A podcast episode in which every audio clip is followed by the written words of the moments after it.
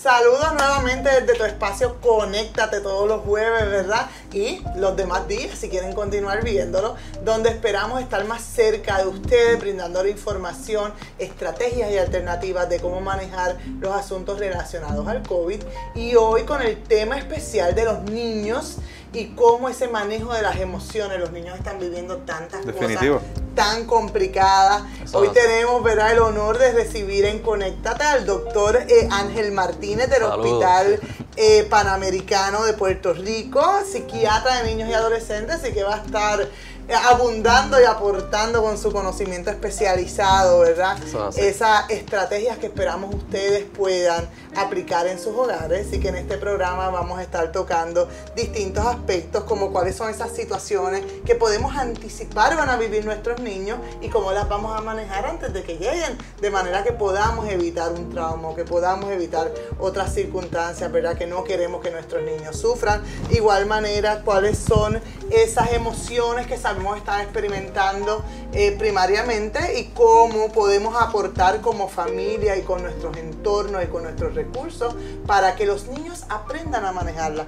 Incluso más allá del COVID, sabemos que las emociones es un truco, ¿verdad? Que no nos enseñan ni, ni- ni a identificarlas en nuestro proceso de crianza. Así que hoy vamos a dar un poquito de esas herramientas. Así que bienvenido, como siempre me acompaña Juan también. Gracias. Eh, ¿verdad? Administrador auxiliar de prevención y que es ya parte del equipo fijo de Conéctate. Así que, doctor, bienvenido a este Gracias, espacio. gracias por tenerme en este espacio. sé que hay mucho que hablar hoy, sé que las destrezas se aprenden y nosotros somos capaces de enseñarle mucha destreza a los, a los jóvenes, a los niños, a los adolescentes y va a ser de gran beneficio para la comunidad y muchas veces para los padres también que pueden estar viendo y pueden estar confundidos en cómo manejar tanta cosa, tanta información nueva, especialmente en la era de la información, donde están recibiendo información de todo lugar, de las redes sociales y de muchos medios que no existían antes. Y usted ha dicho algo clave, doctor. Habla de esta nueva era, ¿verdad? De información. Y lo cierto es que con esto de la- esta nueva pandemia del COVID, ¿verdad? Eh, todos los estudiantes en Puerto Rico, ya sea de escuelas públicas, sea de colegios, están conectados, ¿verdad? Eh, de manera remota. Todos están tomando clases en sus casas, en computadoras, en iPad, en tabletas. Yo particular, ¿verdad? Y lo, he mencionado en los diferentes programas, tengo eh, dos niños, tengo uno de 8 años y tengo uno de 13 años, eh, y ambos están todo el día conectados y luego que se desconectan, asignaciones.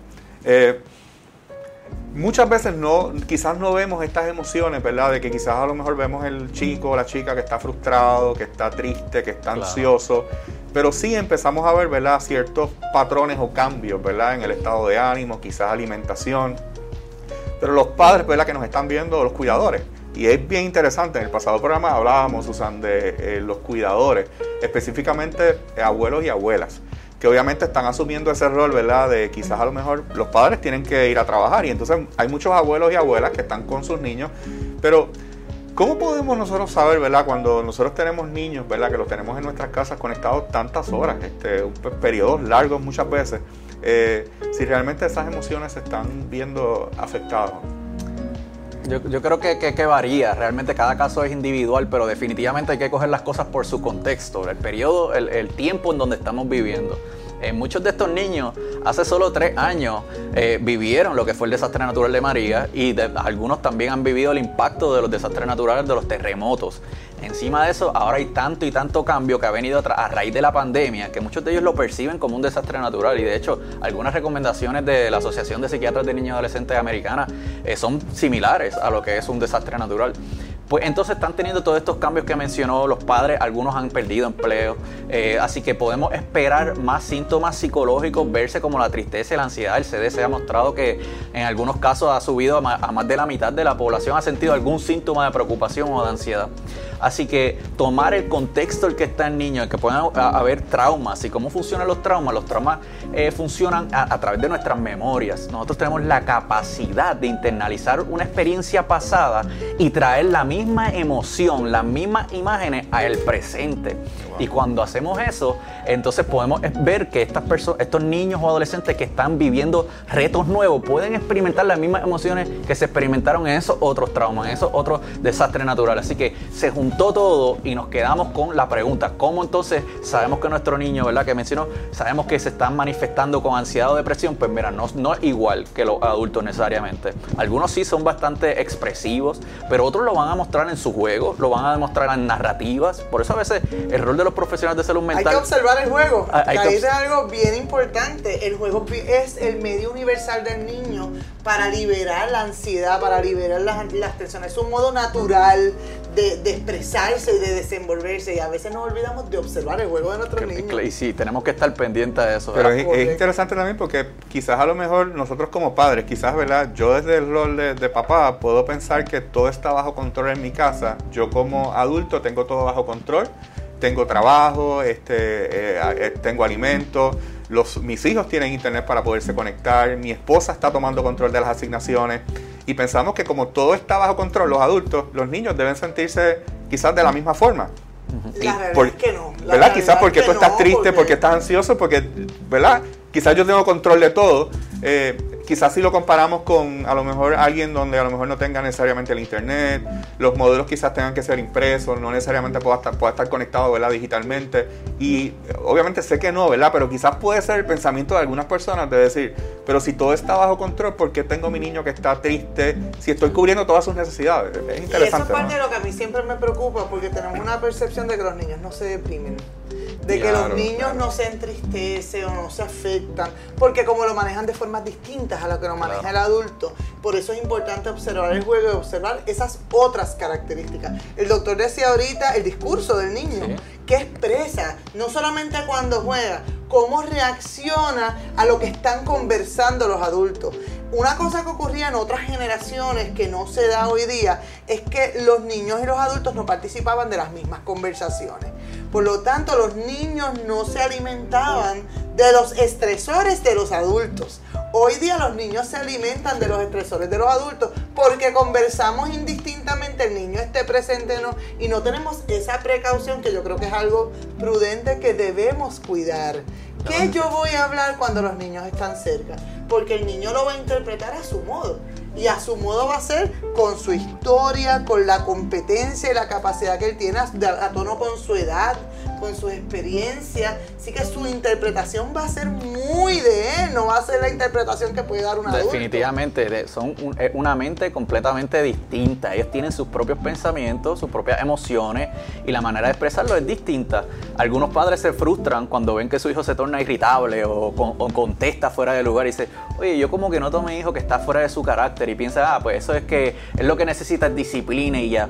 Pero a veces necesitamos crear, aunque eso es cierto, eh, necesitamos crear un ambiente flexible en donde se sientan listos para expresar sus preocupaciones, donde puedan hablar libremente, donde haya una flexibilidad y ellos puedan observar una calma de sus padres, porque una de las maneras de aprender de los niños y adolescentes es a través de, de lo que están viendo y lo que están observando. Así que si sus padres en muchas ocasiones manejan situaciones con calma, ellos aprenden indirectamente ciertas destrezas también de cómo manejar situaciones nuevas, retos nuevos y las cosas que están enfrentando posiblemente en, su setting académico.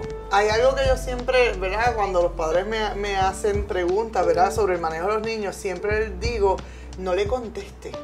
Reviértele la pregunta hacia atrás. ¿Qué crees tú de eso mismo que nos está preguntando, para nosotros conocer por qué viene, lo que por qué viene la pregunta. El adulto cuando hace preguntas pregunta en el vacío, ¿verdad? Nosotros preguntamos porque pues realmente queremos saber, tal vez tenemos una idea, pero queremos obtener una información. El niño pregunta ya tiene una información, el niño ya tiene una concepción de lo que está preguntando. Así que nosotros primero tenemos que saber qué es lo que está pensando. Sí, y un ejemplo de eso Porque a veces damos respuestas muy grandes para preguntas muy sencillas. El vocabulario de ellos no necesariamente es el mismo. Y por ejemplo, a, suponer que el niño está dando unas noticias y ve que se perdieron unos niños. Y esas imágenes a veces son difíciles para, para él procesar. Y puede ser que diga algo tan sencillo como que eh, ah, este, tú no me quieres o algo así a los papás y los papás digan, pero mira, este niño, después que yo le he mostrado que mal agradecido es, y a veces lo que le está buscando, pero no sabe pedirlo, es que le aseguren como que va a estar seguro aquí, nosotros te amamos, que le validen sus emociones. Y el padre, por no entender bien el lenguaje del niño y lo que está buscando, tiene que también reflexionar y decir, ¿por qué él dijo eso? ¿Por qué está preguntando eso? Vamos a, esto es una perfecta oportunidad para preguntarle, ¿qué está, eh, ¿a qué te refieres con eso? Y entonces ahí estimulamos esa parte del cerebro del niño que es de razonar, de pensar en las cosas, porque cuando estimulamos esa parte importante para reflexión, para preguntar, para medir las consecuencias, que, todavía no está desarrollada en la niñez, pues nosotros estamos deteniendo un poquito esa parte que, reacciona, que es de coraje, ¿verdad? No todo funciona a la vez. Así que los padres tienen un proceso bien importante en estar preguntando a los niños eh, acerca de sus emociones y validar esas emociones. Veo que te ves preocupado. Y eso que usted menciona, eh, nosotros hemos estado hablando en varios programas, ¿verdad? Eh, la importancia de dejar, ¿verdad? Que los niños manifiestan estas emociones. Porque muchas veces, y, lo decía en los pasados programas el doctor Franceschini que estuvo aquí, y, trajo un ejemplo bien interesante cuando el niño se cae y comienza a llorar. Muchas veces lo primero que nosotros, la primera expresión que decimos es no llores. Pero hay que validar la emoción, pero yo creo que eh, también va a depender, ¿verdad?, de la magnitud. ¿verdad? Porque puede ser a lo mejor que fue una caída, que a lo mejor el nene se cayó y sabemos que no fue nada y alma este berrinche, pero ¿hasta qué punto permitimos entonces que ellos expresen, ¿verdad? Esas emociones, si tienes coraje, si estás triste, pero también lo que decía Susan es bien interesante de explorar, porque muchas veces quizás a lo mejor, ¿verdad? El niño está ansioso, porque quizás a lo mejor no entiende, no se atreve a preguntar, el hecho de que esté eh, prácticamente casi toda la mañana pegado a una cámara tomando clases, que los demás estudiantes lo están mirando, que tiene un maestro que a lo mejor no, lo, no transmite la información de la misma forma que en un salón de clase, ¿verdad?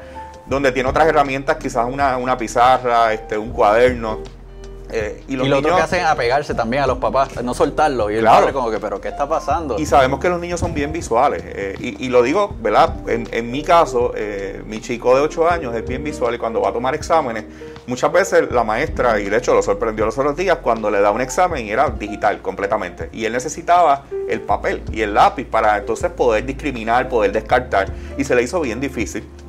Pero hasta qué punto, ¿verdad? Nosotros eh, validamos esas emociones eh, y eh, que no sean, ¿verdad? Yo creo que va a depender de las circunstancias, ¿verdad? En que ese niño quizás a lo mejor tenga coraje, esté ansioso, porque no necesariamente esa ansiedad, ¿verdad? También hay que como que explicar bien cuál es la emoción que está sintiendo. Claro. Definirla, definirla, porque a veces reaccionamos con coraje cuando es una reacción de vergüenza. Y los niños chiquitos tienen vergüenza, les da pacho, ¿verdad? Como les decimos. Y eso hay que validarlo, pero también hay que enseñarles a superar eso. Así que esas emociones hay que irlas educando, hay que irles explicando a nuestros niños, ¿verdad? Que las vas a sentir, pero tienen que estar a tono con lo que estás experimentando. Como con los temores, por ejemplo. Claro, porque ciertamente vamos a usar el ejemplo del niño que se cae. Eh, si el niño empieza a llorar porque está esperando que mamá, papá o algún recurso vaya y lo recoja y lo añoñe y todo lo demás, no le estamos enseñando a que a lo mejor no te dolió lo suficiente para llorar y puedes seguir jugando y puedes seguir disfrutando. Entonces lo que estamos criando son niños más, débiles, ¿sí, ¿verdad? Sin, sin la fortaleza para enfrentarse, las destrezas, gracias, para enfrentarse a las distintas circunstancias de vida. Así que tiene que haber un balance entre expresar las emociones, pero que esa emoción esté a tono con la experiencia vivida. No que esté o más alta o muy baja, de no, no, yo no voy a llorar y vemos al niño sangrando y vemos que tiene dolor, ¿verdad? Pues este, hay, hay, que expresarlo de distintas maneras. y me gustó lo que, lo que mencionó, ¿verdad? De, de, que cuando están cogiendo clases virtuales, eso, esa necesidad la tenemos todos. Realmente si los adultos nos ponemos en el lugar de niños y adolescentes y estamos 7, 8 horas pegado a un celular o a una computadora nos vamos a sentir agotados. Y muchos le han dado hasta un término de Zoom fatigue a eso, de estar pegado a aplicaciones o a computadora por videoconferencia. Y entonces la interacción social que se da normal cuando personas están presentes no se da de la misma manera porque no, no vemos los gestos de la persona y tendemos a estar más tensos y se nos hace más difícil eh, poder recibir la connotación de lo que nos están tratando de decir. A veces hay interrupciones y las personas lo que se ha mostrado que lo perciben negativamente cuando se corta la señal. Eh, también hay miedo de que estén observando a uno en todo momento. ¿Verdad? Cosas que uno no está tan pendiente cuando está en persona, pero cuando está en su casa también siente que, wow, no puedo hacer nada, me están mirando en todo momento. Y algunas personas han sugerido que sería bueno en ocasiones dar tiempos de descanso, de break, de estirar, de relajación. Hay, algunas personas también eh, promueven el que se dé un break de, la, cámara por un tiempo para que la persona tenga esa privacidad, ¿verdad? De, tirarse o de ir al baño. Y, y los descansos son promovidos y también que las horas sean un poquito más flexibles de lo normal en estos tiempos de crisis. La realidad es que los niños han perdido muchos espacios.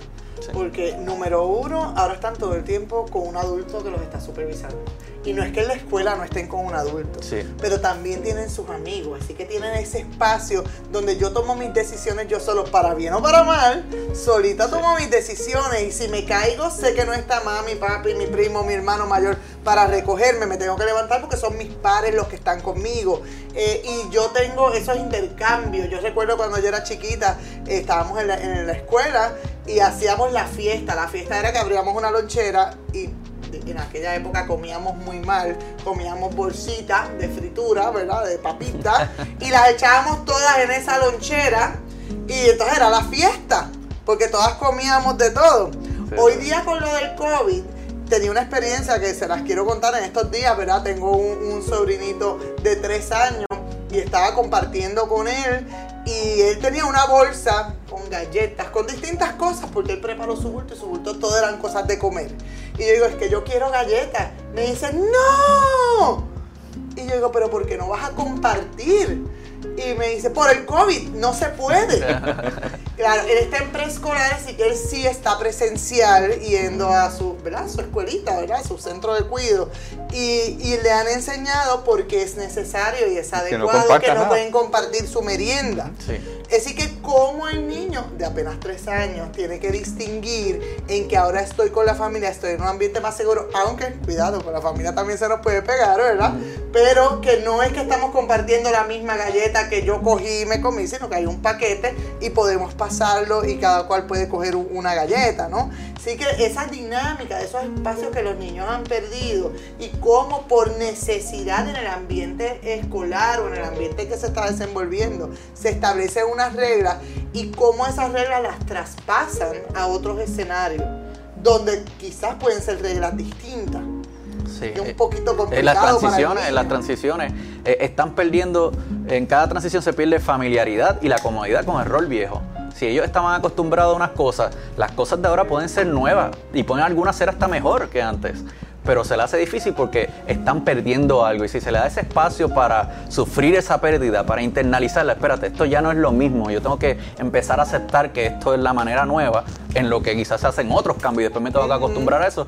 Pues los podemos ayudar a desarrollar esas destrezas. aún los cambios positivos, como graduarse, es un cambio que trae estrés a la vida de las personas. Cambios biológicos, como entrar a la adolescencia, son esperados, son positivos, pero aún esos traen un aumento de estrés porque están soltando un rol viejo y están empezando a acostumbrarse a cosas nuevas. Si algo no es deseado y es inesperado, definitivamente puede provocar ansiedad en, la juventud y en los adolescentes. Y hay que buscar esos espacios que han perdido.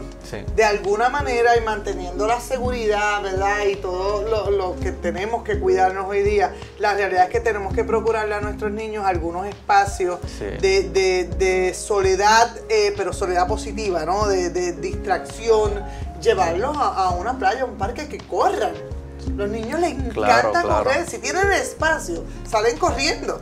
Este, y tener esas interacciones, ¿verdad? Obviamente quizás no pueden compartir con otros niños, pero quizás dentro del entorno si tienen más hermanitos o si tienen algunos primitos, ¿verdad? Que sabemos que están cuidados y que no han sido expuestos, que puedan tener unos espacios de interacción entre ellos, de manera que tengan ese espacio solo de liberarse y nosotros vigilar y, y observar en la distancia dejándolos a ellos en esa interacción natural que los niños tienen que tener como parte de su desarrollo. Y ustedes mencionan algo bien interesante, ¿verdad? Y es validar esas emociones. Susan también hablaba un poco, ¿verdad? De quizás a lo mejor eh, esta experiencia en este escenario no necesariamente, ¿verdad? Va a ser la misma experiencia en este otro escenario.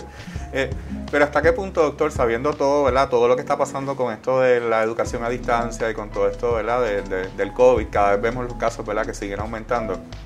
Y cómo nosotros tratamos de darle información a nuestros niños para que se protejan, para que se cuiden, pero quizás a lo mejor lo que vas a hacer en la escuela no es lo mismo que quizás vas a hacer en tu casa con, los familiares, ¿verdad? Eh, y yo, estoy consciente y seguro, ¿verdad? Que si a nosotros nos afecta, a nuestros niños le tiene que estar afectando. Pero de qué forma, ¿verdad? A veces nosotros podemos ver eh, niños a veces que están normales, pero no necesariamente están normales. Y son niños que de alguna forma hay algo, ¿verdad? Que nos debe, quizás a lo mejor nosotros en nuestra agenda diaria, eh, ¿verdad? Trabajando, tratando de que, eh, ¿verdad? Todo esté bien en la casa, no nos percatamos, no nos damos cuenta. Pero qué cosas nos pueden levantar quizás a lo, mejor nosotros esa bandera roja de, uh, eh, algo está pasando y es momento de empezar quizás a lo mejor no necesariamente llevarlo donde un profesional, pero quizás a lo mejor empezar a quizás revertir esas preguntas que nos hace el menor, explorar. Bueno, hay unas señales que nos, nos dejan saber que algo está cambiando pero yo pienso que ya debemos asumir, asumir que todo el mundo de alguna manera ha sido afectado y es el momento para aprovechar y conectar con nuestros niños, con nuestros adolescentes. Hay que conectar. La, conexión social es una parte tan importante de nuestra salud mental que cuando es afectada es, es casi inevitable que nos sintamos distintos, que nos cambie el ánimo. Así que preguntarles, aprovechar ese tiempo extra que a veces tienen los, los, padres con ellos ahora, a veces tienen que trabajar remoto también, tienen sus propios retos. Preguntarles cómo, cómo te has sentido, qué estás haciendo, compartir un tiempo con ellos, a veces hasta jugar videojuegos con ellos ellos, ver una película con ellos y preguntarles de cómo se sienten, porque siempre que vayamos a, pedir información es importante sembrar para que ellos se sientan cómodos hablando, crear un ambiente, hay que crear ese ambiente, ¿verdad? Nos frustramos como, como adultos cuando le preguntamos a un joven, todo bien, ya pasó, qué sé yo qué, y contesta así como raspado, pues es importante indagar más, compartir más tiempo y saber, saber ese espacio de, confiabilidad, de, de ambiente que sea para poder hablar, es sumamente importante para empezar, pero si un niño se siente está más apegado que otras veces, tiene diferencias en su patrón de comer, en patrón de dormir, ya no le interesan las cosas que le interesaban antes o ya no quiere compartir con las mismas personas, pues ya tenemos que empezar a preocuparnos y decir, aquí hay un cambio, aquí hay un cambio, vamos, vamos a investigar.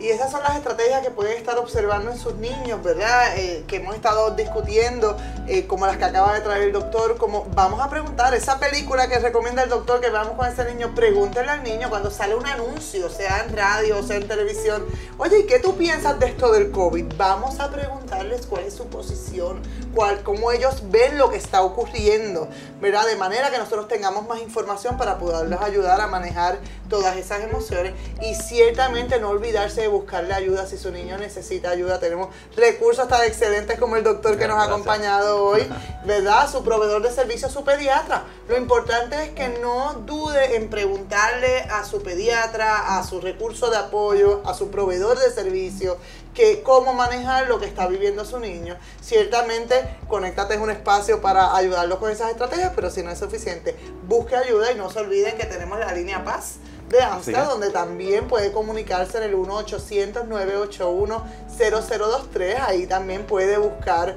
alternativas, información de cómo manejarlo y ciertamente si no tiene un proveedor de servicios podemos canalizarlo con uno de los excelentes proveedores de servicios que tiene Puerto Rico, de manera que su niño reciba la atención y el cuidado. Y el tiempo nos traiciona, ¿verdad? Pero yo creo que, que hemos tenido una conversación muy enriquecedora. Así que gracias, doctor, por estar con nosotros en el día de hoy. Sabemos que lo vamos a tener nuevamente, ¿verdad? Porque recursos como el de usted, yo creo que son eh, muy favorables para la gente que nos ve y que nos sigue cada semana. Así que nos vemos en el próximo capítulo de Conéctate y no se olvide, búsquenos en AMSCA Online, en todas las redes sociales. Estamos en Twitter, estamos en Facebook, estamos en Instagram, estamos en Spotify, estamos en Anchor, donde van a poder escuchar el audio de este podcast. Y YouTube. Y estamos en YouTube también. En YouTube. Así que síganos y nos vemos en el próximo capítulo de Conéctate.